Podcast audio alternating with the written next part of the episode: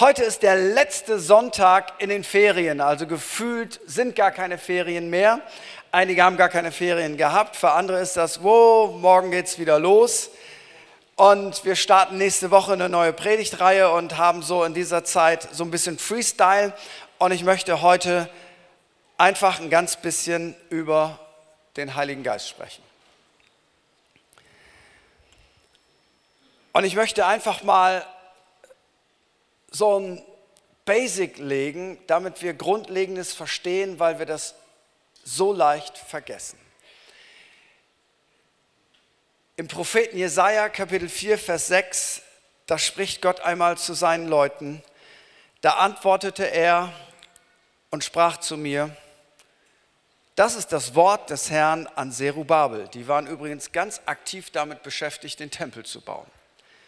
Nicht durch Macht und nicht durch Kraft, sondern durch meinen Geist, spricht der Herr der Herrscharen. Was Gott nicht sagen wollte ist, hört mal, legt doch mal eure Maurerkelle weg, ähm, ich schicke ein paar Engel, die bauen den Tempel. Das wollte er nicht sagen, aber er wollte sagen, das Entscheidende, was ihr braucht, ist nicht Heer, also viele Soldaten und nicht Kraft, so lauter Leute, die genügend Manpower mitbringen, sondern das Entscheidende wird passieren durch meinen Geist, spricht der Herr.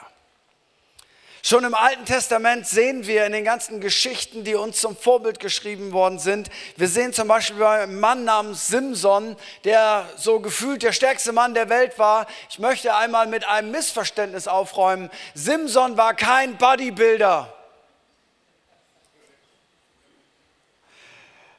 Simson war ein ganz normaler, junger, jüdischer Mann, auf den der Geist des Herrn kommt. Und wir lesen zum Beispiel in Richter 14, 5 bis 6, nachdem der Geist des Herrn auf ihn kommt, ist er so stark und zerreißt sogar einen Löwen. Es war nicht das jahrelange Training, es war der Geist des Herrn, der auf ihm ruhte. Im Neuen Testament macht Jesus seinen Jüngern deutlich, nachdem er gen Himmel gefahren ist, Jungs, ihr bleibt hier in Jerusalem, ihr bewegt euch nicht von Jerusalem weg, obwohl er eigentlich sagen wollte, hey, geht doch bis an die Enden der Erde, erzählt jedem Menschen die gute Nachricht, aber er sagte, jetzt bleibt ihr erstmal hier, bis ihr die Kraft des Heiligen Geistes empfangen habt und dann geht ihr los. Warum? Weil es geschieht eben nicht durch Heer oder durch Kraft oder durch menschliche Überlegung, sondern es geschieht durch den Heiligen Geist. Und manchmal denken wir so leicht, so der Heilige Geist ist etwas, was man hat oder was man nicht hat. Das ist richtig und falsch. Richtig ist es im Sinne, wenn du von neuem geboren bist, wenn du zu Jesus gehörst, wenn dich der Heilige Geist erfüllt hat. Natürlich hast du den Heiligen Geist, der geht ja nicht weg. Er hat Wohnung in dir gemacht. Und er hat nicht Wohnung in dir gemacht, um zu kündigen, sondern er hat Wohnung in dir gemacht, um zu bleiben. Er wohnt in dir. So, es ist also richtig, wir haben den Heiligen Geist, aber wenn das dazu führt, im Sinne von abgehakt auf der To-Do-Liste, ich gehöre zu Jesus, ich war bei Get Free, ich bin getauft, alles großartige Dinge, falls du eins davon noch nicht gemacht hast, wäre eine gute Gelegenheit, immer zum Infopunkt gehen, Fragen stellen, die können dir alles sagen, wie man das macht. Es ist keine Checkliste, weil man kann durchaus mehr vom Heiligen Geist haben oder weniger. Es ist nicht nur ein einmaliges Ereignis, sondern man kann voll Heiligen Geistes sein, man kann aber auch leer sein. Der Becher kann voll sein, der Becher kann leer sein, der Becher kann halb voll sein. Und das Entscheidende in unserem Leben ist das, wir dürfen nicht erlauben, dass unser Becher leer wird, sondern wenn er leer wird, dann muss er immer wieder gefüllt werden mit dem Heiligen Geist. Und zwar nicht am Sonntag nur, weil am Sonntag fühlt sich alles heilig geistmäßig an. Lobpreis ist leicht, weil eine Band da ist. Bibellesen ist leicht, weil der Prediger es vorliest. So, entscheidend ist, dass wir den Heiligen Geist in unserem Leben fließen lassen, von Montag bis Sonntag, das schließt den Sonntag ein, aber wir wollen Gott nicht an eine Box stecken, so nach dem Motto, sonntags 90 Minuten, da darf er raus aus der Box und danach sperren wir wieder ein bis nächsten Sonntag oder bis zur nächsten Kleingruppe. Die Bibel macht das deutlich in 1. Thessalonicher 5, Vers 19. Da sagt Paulus, den Geist löscht nicht aus. Also offensichtlich, ich finde das ein, ein extrem demütigen Gedanken für Gott, dass du den Geist Gottes auslöschen kannst. Man sollte doch meinen, hey, das ist Gott, den kannst du ja nicht auslöschen, aber Gottes Geist ist offensichtlich so sensibel, dass wir ihn mit unseren Haltungen oder unseren mangelnden Haltungen auslöschen können. Wasser in das Feuer hineingießen. Oder Römer 12 sagt, seid brennend im Geist. Also es ist offensichtlich möglich, im Geist zu brennen, aber umgekehrt ist es genauso möglich, naja, eben nicht zu brennen. Oder Paulus sagt zu Timotheus, aus diesem Grunde erinnere ich dich daran, die Gabe Gottes anzufachen, die durch Auflegung meiner Hände in dir ist. So ist ein interessanter Gedanke. Timotheus hat eine Gabe von Gott bekommen. Diese Gabe ist in ihm. Wie ist diese Gabe in ihn hineingekommen? Der Apostel Paulus hat ihm die Hände aufgelegt und dadurch hat Gott eine Gabe in das Leben von Timotheus hineingelegt. Also, ich habe diese Gabe. Wow! Und jetzt sagt er ihm, pass auf, du hast diese Gabe, aber ich erinnere dich, fach diese Gabe an. Sie ist da, aber sie ist eben doch nicht so da, wie sie sein sollte. Ich weiß nicht, das kennt ihr alle vom Grillen. Ähm, so, da ist Glut, aber du würdest dein Steak da nicht drauflegen, das ist zu wenig. Und was du erst machst, ist, du holst den Föhn und du fachst das an oder du hast keinen Föhn, du nimmst Zeitungspapier und du fängst an, das anzufachen. Du fängst an, dort hinein zu pusten und auf einmal wird so aus so einer kleinen Glut, brennt es wieder und sagst, das ist die richtige Temperatur für mein Steak. Diese Bilder benutzt die Bibel, um deutlich zu machen, hey, fache das an, was in dir ist. Es ist nicht einfach da und dann ist es da und dann wird sich nie was verändern, sondern es ist etwas, das du anfachen darfst, wenn es gerade nicht mehr brennt. In Apostelgeschichte 2, Vers 4 zu Pfingsten kommt der Heilige Geist auf jeden der Jünger. Sie sind voll Heiligen Geistes. Petrus predigt. 3000 Menschen kommen zum Glauben. Party ohne Ende und Apostelgeschichte 4, nur zwei Kapitel weiter, heißt es, und als sie gebetet hatten, bewegte sich die Stätte, wo sie versammelt waren, und sie wurden alle mit dem Heiligen Geist erfüllt und redeten das Wort Gottes mit Freimütigkeit. Die Frage ist, die sind doch erst in Apostelgeschichte 2, Vers 4 mit dem Heiligen Geist erfüllt worden. Reicht das nicht für den Rest ihres Lebens? Nein, die Bibel sagt, sie wurden wieder mit dem Heiligen Geist erfüllt und fingen an, freimütig von Jesus zu reden. Es ist nicht einmal und ich habe es für immer. Es ist ein ongoing process. Wir müssen regelmäßig mit dem Heiligen Geist erfüllt werden, sonst werden die Dinge nicht passieren, die Gott tun möchte durch unser Leben. Paulus erklärt das in Epheser 5 der Gemeinde in Ephesus so, so mit einem herrlichen Bild. Er sagt, und berauscht euch nicht mit Wein. Schlachter sagt, was eine Liederlichkeit ist. Hey sondern werdet voll Geistes. Und dann erklärt er, wie? Redet miteinander in Psalmen und Lobgesängen und geistlichen Liedern. Also du merkst, Lobpreis hat was mit Geisterfüllung zu tun. Singt und spielt dem Herrn in euren Herzen und sagt alle Zeit Gott dem Vater Dank für alles in dem Namen unseres Herrn Jesus Christus. Das Interessante, was Paulus hier macht, ist, was auch schon in Apostelgeschichte 2, Vers 4 war, er bringt Geistesfülle mit Alkohol in Verbindung.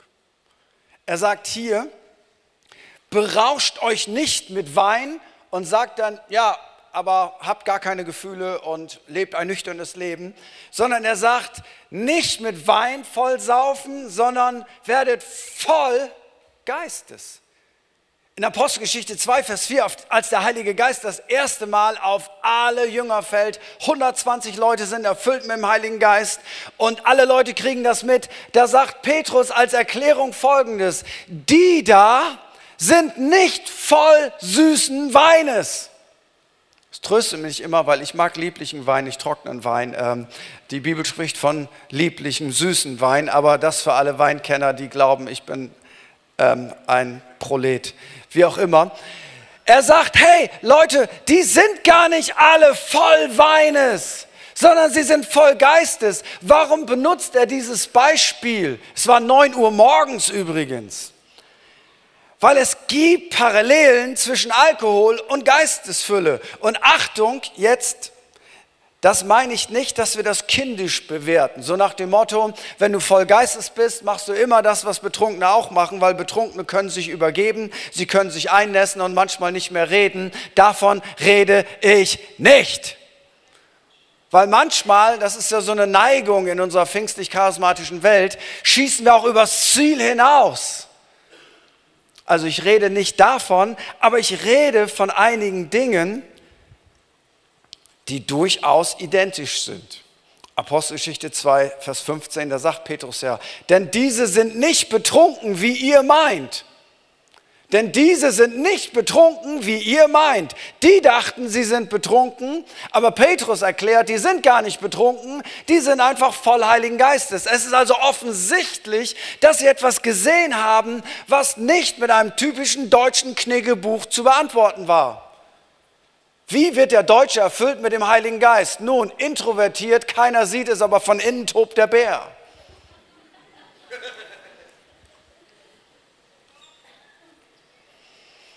Okay, dann würde ich sagen, gut, dann müssten ja die Deutschen auch introvertiert betrunken sein.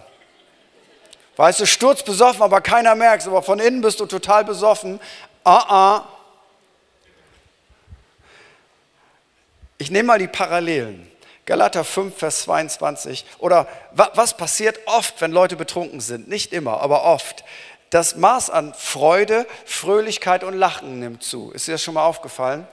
Also, ich betrinke mich nicht. Ich oute mich als ich betrinke mich nicht. Ich hoffe, du kannst dich auch so outen. Aber ich trinke gern mal ein Glas Wein. Aber ich habe festgestellt, je betrunkener man ist, Weißt ab einem bestimmten Zeitpunkt lachst du über jeden bescheuerten Witz. Da muss einer oder sagen, hey, hast du schon gehört? Du denkst, ey, ich habe den Witz noch gar nicht erzählt. Oder man sagt ja, ab dem dritten Bier sieht jeder gut aus. Ähm, aus irgendeinem Grunde nimmt die Heiterkeit zu. Aber weißt du, die Bibel sagt in Galater 5, Vers 22 folgendes: Die Frucht des Geistes aber ist was? Liebe und Freude. Erzähl mir nicht, du bist mit dem Heiligen Geist erfüllt, aber du freust dich nie. Ja, ich bin deutsch, ich bin nüchtern. Nee, ich sehe keine Freude. Ja, ich freue mich von innen. Ja, aber sag's doch mal deinem Gesicht. So ist eine Frucht des Geistes, dass je mehr Heiligen Geist wir haben, desto mehr Liebe und Freude haben wir in unserem Leben. Und ich meine doch, dass das etwas ist, wonach wir uns alle sehnen, oder? Paulus sagt in Römer 14, Vers 17, denn das Reich Gottes ist nicht Essen und Trinken. Das heißt nicht, dass es im Reich Gottes kein Essen und Trinken gibt. Aber das Reich Gottes besteht nicht aus Essen und Trinken. Sonst wäre das Reich Gottes ja in jedem guten Restaurant und bei jeder guten Köchin und bei jedem guten Koch. Das Reich Gottes ist Gerechtigkeit, Friede und Freude im Heiligen Geist. Und selbst in schwierigen Situationen, vielleicht kann manch einer denken, hey, wie kann man so für schwierige Situationen beten, wo so viel Leid ist und gleichzeitig soll ich mich freuen? Wie geht das? Ich will dir was sagen, normalerweise geht das nicht, aber im Reich Gottes geht das. Paulus sagt zum Beispiel in Thessalonicher, in 1. Thessalonicher 1, Vers 6, indem ihr das Wort unter viel Trübsal aufnahmt, mit Freude des Heiligen Geistes. Also der Heilige Geist hat die Fähigkeit, obwohl du Trübsal in deinem Leben hast, dass du Freude im Heiligen Geist haben kannst. Das, Freunde, gibt es nur beim Heiligen Geist. Alkohol bewirkt oft, dass wir eine gewisse Freiheit von Hemmungen haben. 2. Korinther 3, Vers 17, wo aber der Geist des Herrn ist, da ist Freiheit. Ich weiß nicht, wie euch das geht. Eines der größten Monster in unserem Kopf ist dieses hier was werden die anderen denken? Hat dieses Monster schon mal mit dir geredet? Du denkst, boah, coole Hose, die möchte ich gern kaufen. du weißt sofort, was andere über diese Hose denken und du kaufst sie nicht. Was werden die anderen denken? Du denkst, oh, ich würde der jetzt gerne was von Jesus erzählen. Aber ihr, ihr Mann steht daneben und du weißt, der ist nicht gut drauf, mit dem ist nicht gut Kirschen essen. Was wird der denken, wenn ich das jetzt mache? Du hast auf dem Herzen, für jemanden zu beten und du denkst, was werden die denken, wenn ich jetzt für jemanden bete? Dann wirke ich ja wie ein Spinner. Was werden die anderen denken? Ist eines der größten Monster in unserem Kopf. Weiß irgendjemand, was ich meine? Das Interessante ist, wenn du betrunken bist, ist dir das ziemlich egal, was die anderen denken. Weil du wärst ja gar nicht erst betrunken, wenn du das denken würdest. Also ganz ehrlich, wenn ich richtig betrunkene Menschen sehe, ich war noch nie beeindruckt im Sinne von, wow, so möchte ich auch mal werden. Abgefahren, so torkeln und lallen, äh, wow, akademisch ganz oben was ich machen, darf ich ein Foto von dir machen? Ich möchte, dass meine Kinder so werden wie du. Hey, bin ich noch nie auf den Gedanken gekommen. Offensichtlich ist es dem Betrunkenen total egal, was ich ihnen über ihn denke. Aber weißt du was? Je mehr der Heilige Geist dich erfüllt, desto mehr ist dir das auch egal, was irgendjemand über dich denkt allerdings ohne Lallen, allerdings ohne Kater, allerdings ohne sich übergeben zu müssen. Es ist einfach eine Auswirkung des Heiligen Geistes und das kann auch dazu führen, dass wir, obwohl wir eher die Tendenz haben, so Ice Cubes zu sein, so deutsche Eiswürfel, bloß keine Emotionen zeigen, es kann durchaus passieren, wenn dich der Heilige Geist erfüllt, dass du Emotionen zeigst. Übrigens, wenn du ein Mann bist, freut sich deine Frau, wenn du mit dem Heiligen Geist erfüllt wirst. Endlich merkt er mal was. Und wenn der Heilige Geist dich erfüllt, das ist ganz interessant, dann bekommst du einen Mut, Wahrheit auszusprechen. Und ich behaupte, wir leben in einer Zeit, wo es unglaublich schwer ist, Wahrheit auszusprechen, weil wir in so einer extrem polarisierten Gesellschaft leben. Und Petrus hatte eine ähnliche Situation. Jesus war gekreuzigt. Sie hatten Angst, dass sie auch verfolgt werden.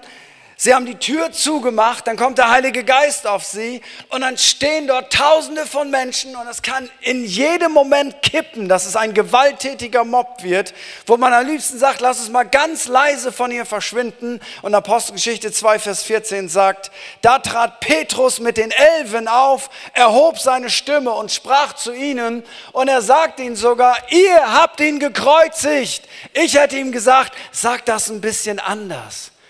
Ihr wolltet das eigentlich nicht. Es ist so passiert, kann ja jedem mal passieren. Irgendwie was mega diplomatisches. Und Petrus sagt ihnen, ihr habt ihn gekreuzigt. Der Prophet Micha 6, Vers 8 sagt, ich aber bin erfüllt mit Kraft, mit dem Geiste des Herrn, mit Recht und Mut, um Jakob sein Übertreten und Israel seine Sünde anzuzeigen.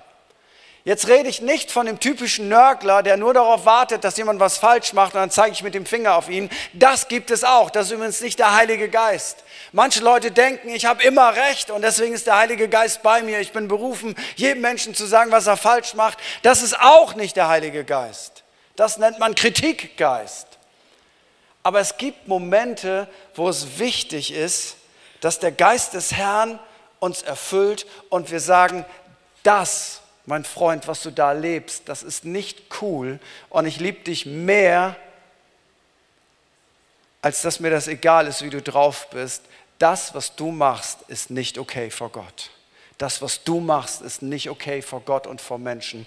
Das macht dich am Ende kaputt. Du brauchst für diese Kühnheit, für diese Wahrheit, brauchst du den Heiligen Geist.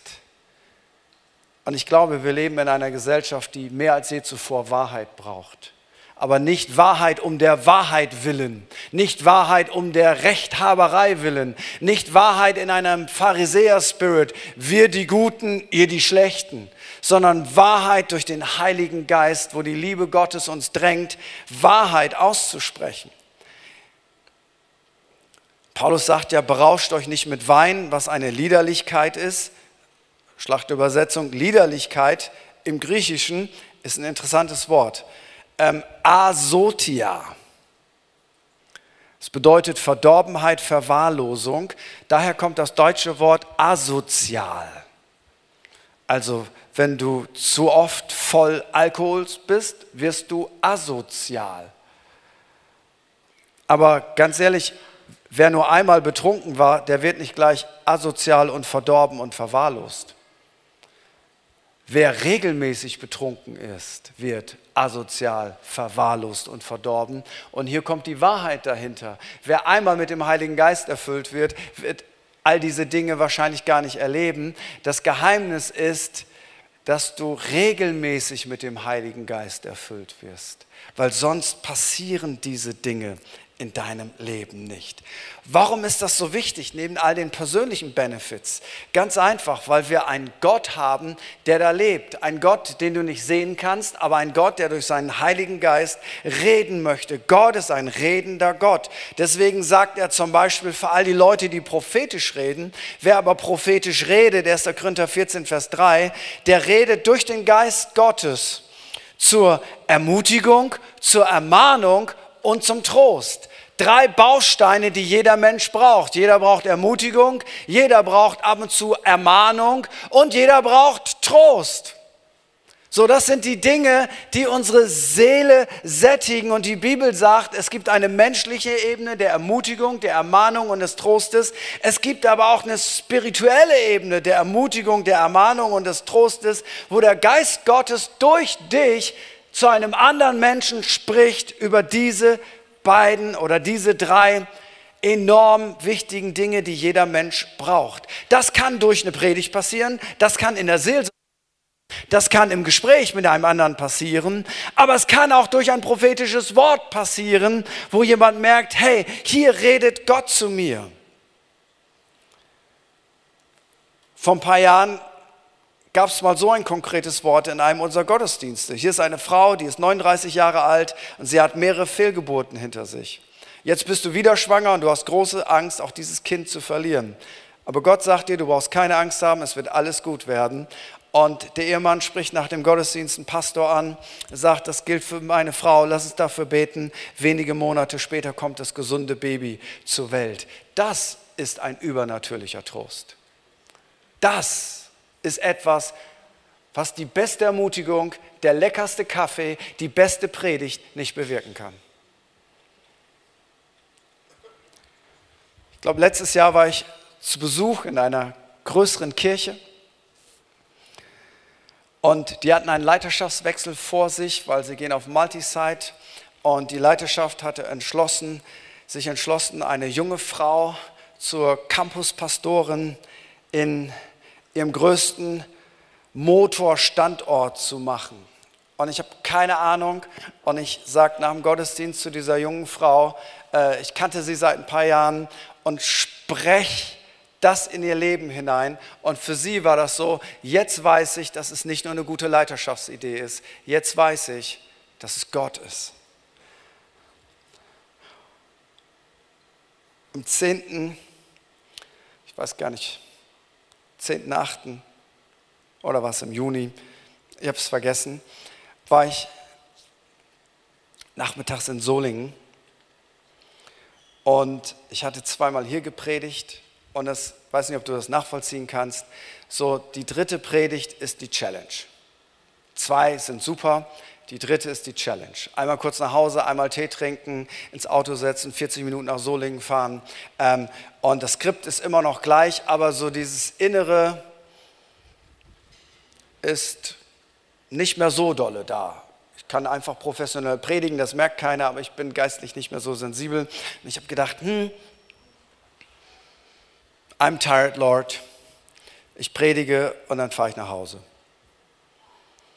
Und beim Predigen, beim Predigen merke ich, ich sage auf einmal Sätze, die stehen nicht in meinem Skript. Und ich bleibe stehen bei dem Gedanken, weil der Gedanke schoss mir in den Kopf, das war keine laute Stimme. Albträume, Albträume, Albträume. Und ich halt inne und ich merke, der Heilige Geist will was sagen. Und dann sage ich einfach ganz simpel, hey, hör mal zu, ich will dir was sagen. Gott kümmert sich um deine Albträume. Gott nimmt deine Albträume weg. Und predige weiter.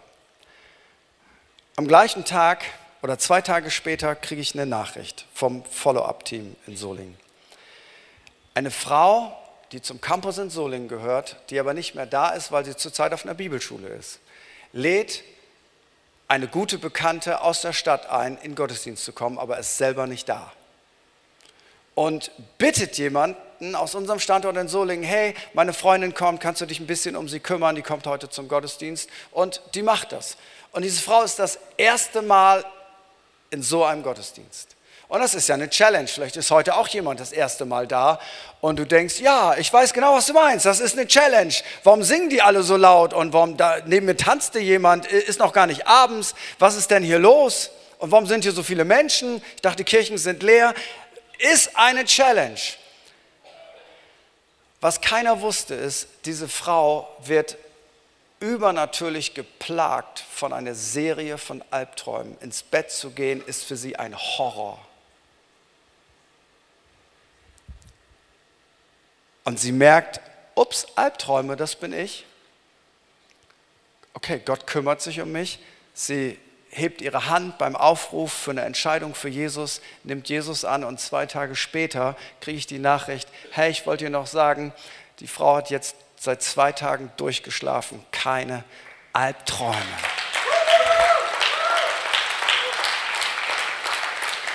Warum erzähle ich das? Es sind ja nicht nur nicht nur meine Geschichten. Ich erzähle das aus dem folgenden Grunde. Gott sagt, ihr alle, 1. Korinther 14, ihr alle, ihr alle könnt prophetisch reden. Ist die einzige Geistesgabe, von der die Bibel sagt, dass es alle können. Verrückt, ne? Ihr alle könnt prophetisch reden. Warum ist das so wichtig, dass wir prophetisch reden? Und ich will das mal wegziehen vom Gottesdienst, weil mein Beruf ist ja Prediger zu sein, sondern das geht auch am Montag, das geht am Dienstag, das geht ganz easy in der Kleingruppe, das geht auch im Gottesdienst, aber das geht überall ganz einfach, weil die Bibel sagt, wenn ein Nichtgläubiger und einer, der keine Ahnung hat, hereinkommt und überführt wird, das Verborgene seines Herzens wird offenbar, dann gibt es folgende Reaktion. 1. Korinther 14, Vers 24. Jemand wird aus sein Angesicht fallen, wird Gott anbeten und wird sagen, Gott ist wirklich unter euch.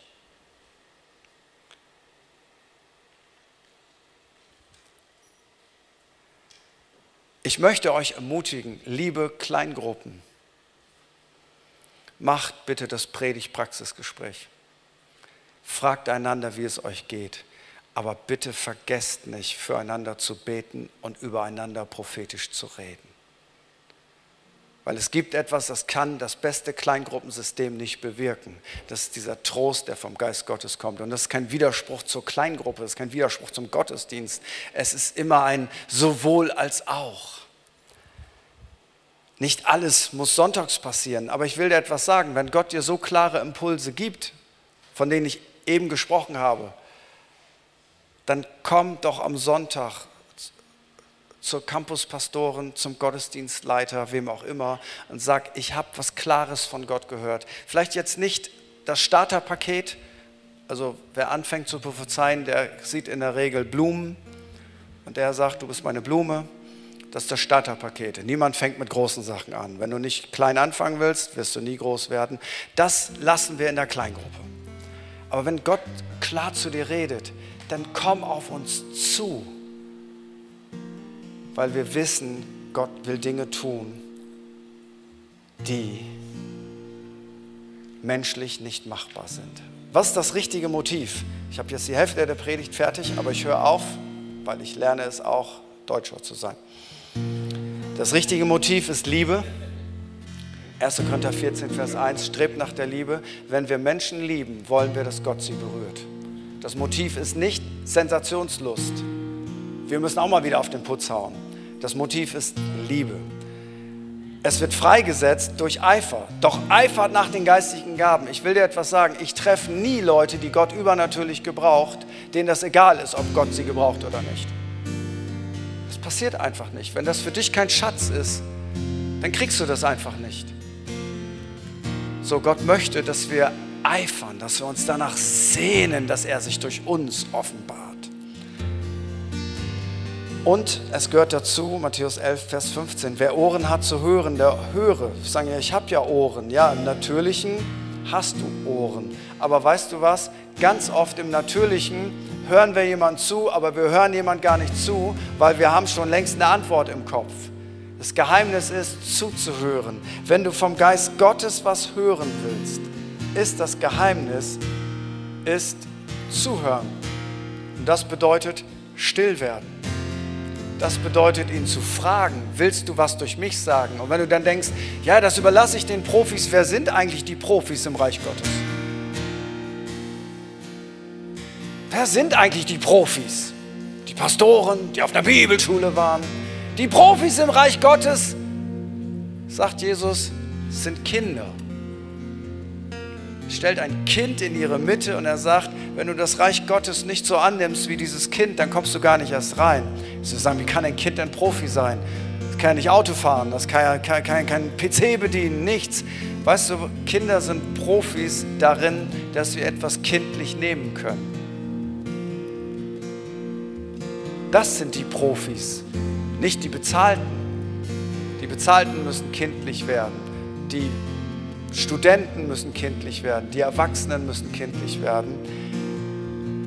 Zu glauben, Gott, du willst etwas durch mich tun. Im Neuen Testament ist zehnmal die Rede von geistlichen und weißt du, warum wir das im Kontext einer Kirche tun und nicht als freie charismatische Truppe, die fröhlich durch die Gegend läuft? Ganz einfach, weil wir alle wissen, wir machen Fehler, wir sind korrekturbedürftig und weil wir korrekturbedürftig sind, deshalb bin ich Teil einer geistlichen Gemeinschaft, wo Menschen mich korrigieren dürfen. Wenn Menschen sagen, ich höre Gott ganz alleine, ich brauche sowas alles nicht, sagen, hey, ich bin nicht dabei, tut mir leid, bei deinem Hokuspokus spiele ich nicht mit. Ich gehöre zu einer Gemeinschaft, wo man korrigiert werden darf, weil die Bibel ist der Maßstab von allem, was nicht von der Bibel gedeckt wird. Davon lassen wir die Finger, weil wir sind Leute, die der Heiligen Schrift vertrauen. Und wenn auch mal was schief geht, prüfen wir alles und das Gute behalten wir. Lass uns zusammen aufstehen.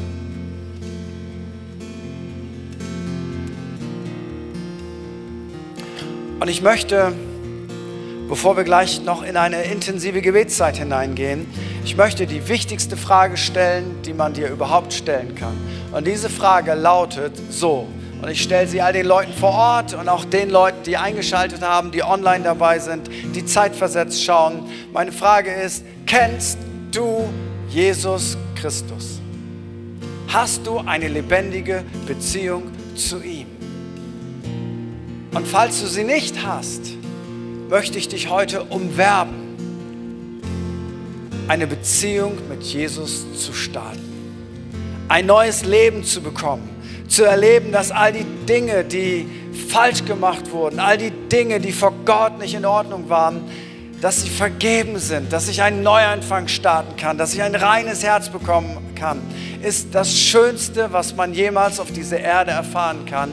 Und weißt du, was das Großartigste ist? Es trägt nicht nur in diesem Leben, sondern es trägt auch bis ins nächste Leben hinein, wenn du diese Erde verlässt. Weil Jesus hat gesagt, wer an mich glaubt, der wird leben, auch wenn er stirbt. Weil Jesus ist der Einzige, der den Tod besiegt hat. Und dadurch, dass er den Tod besiegt hat, hat er den Tod auch für die besiegt, die ihm vertrauen, die an ihn glauben.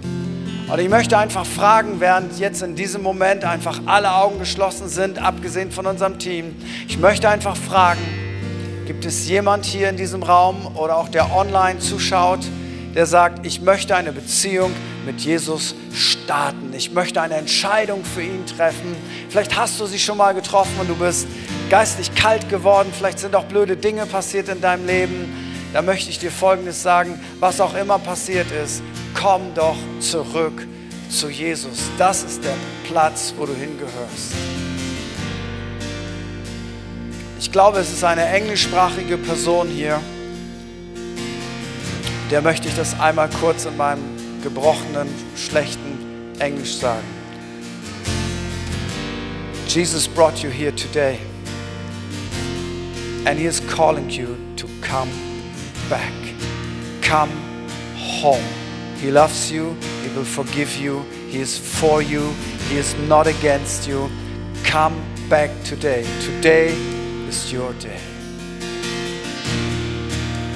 Und während noch alle Augen geschlossen sind, möchte ich einfach fragen, gibt es jemand, der sagt, ich möchte diese Entscheidung für Jesus heute neu wiederum treffen, dann möchte ich dich in dieses Gebet gleich mit einschließen. Dann lade ich dich ein, dass du da, wo du bist, mir einfach ein Zeichen gibst und einmal ganz kurz deine Hand hebst und sie dann wieder runternimmst. Dankeschön. Gibt es noch jemand hier heute, der sagt, das ist das, was ich möchte? Das ist das, was ich möchte. Ich möchte heute eine Entscheidung für Jesus treffen. Thank you. Saw your hand. Gibt es noch jemand hier, vielleicht englischsprachige Personen, die sagen, hey, today is my day. Dann da, wo du bist, heb einfach deine Hand und sag, ich möchte diese Entscheidung treffen. Wenn du online dabei bist, dann schreib einfach in den Chat hinein. ist ganz easy ich habe mich entschieden und dann kriegst du einfach Informationen, wie es bei dir weitergehen könnte. Dann lade ich all die Leute ein, die ihre Hand gehoben haben, mit mir gemeinsam jetzt ein Gebet zu beten und die ganze Kirche betet dieses Gebet mit. Wäre blöd, wenn du das alleine beten müsstest und wir beten das gemeinsam. Jesus, ich weiß, dass du mich liebst. Es gibt nichts, was ich tun könnte, damit du mich mehr liebst und durch nichts, was ich tue, würdest du mich weniger lieben. Du bist für mich gestorben und auferstanden. Ich glaube an dich. Du bist mein Gott, mein Retter und mein Herr. Bitte schenke mir die Vergebung meiner Schuld. Ich möchte als dein Kind leben und du sollst mein ganzes Leben bestimmen. Ich danke dir, dass ich durch dich wirklich frei bin und ein Leben in Ewigkeit habe. Amen.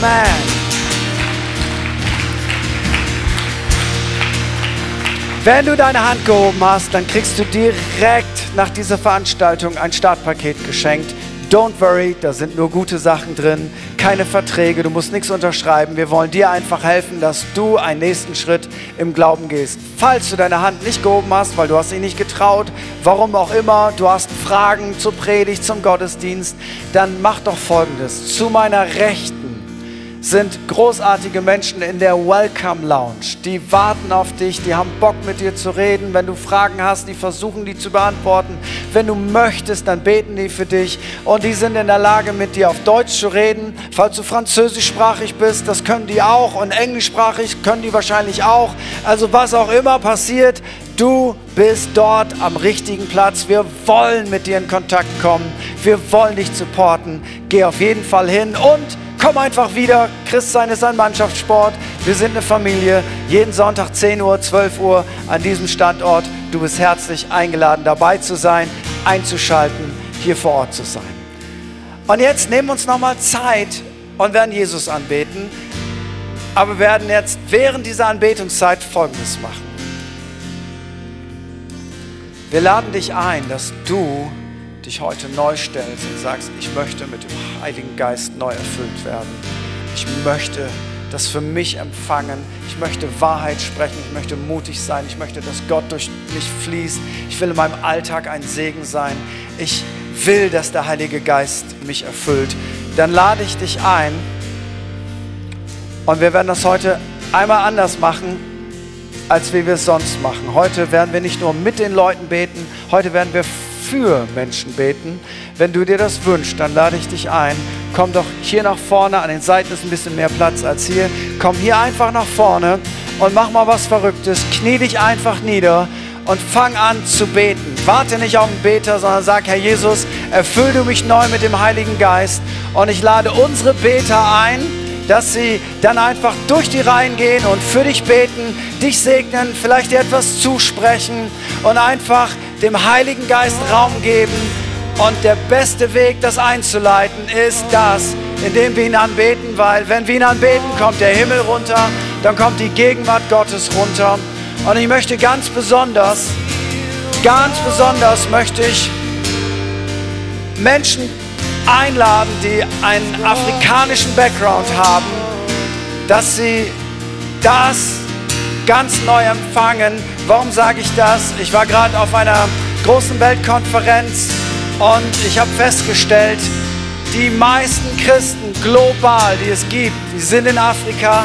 Im Jahr 2050 werden 50 Prozent der Weltbevölkerung unter 18 Jahren auf dem Kontinent in Afrika leben.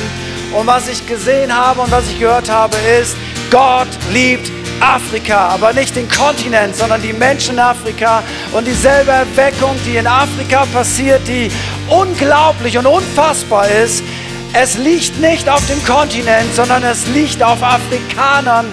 Gott wird einen Durchbruch geistlich schenken unter Menschen mit einem afrikanischen Background. Und Gott möchte dich gebrauchen, deine Leute zu erreichen, mit ihnen zu beten, Zeichen und Wunder zu erleben. Und ich lade euch ein, empfangt das ganz neu.